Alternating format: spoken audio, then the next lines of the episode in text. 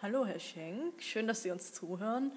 Ähm, unser Werkevergleich hat das Thema Außenseiter und wir haben uns die Bücher Goethes Faust und Der Steppenwolf ausgesucht.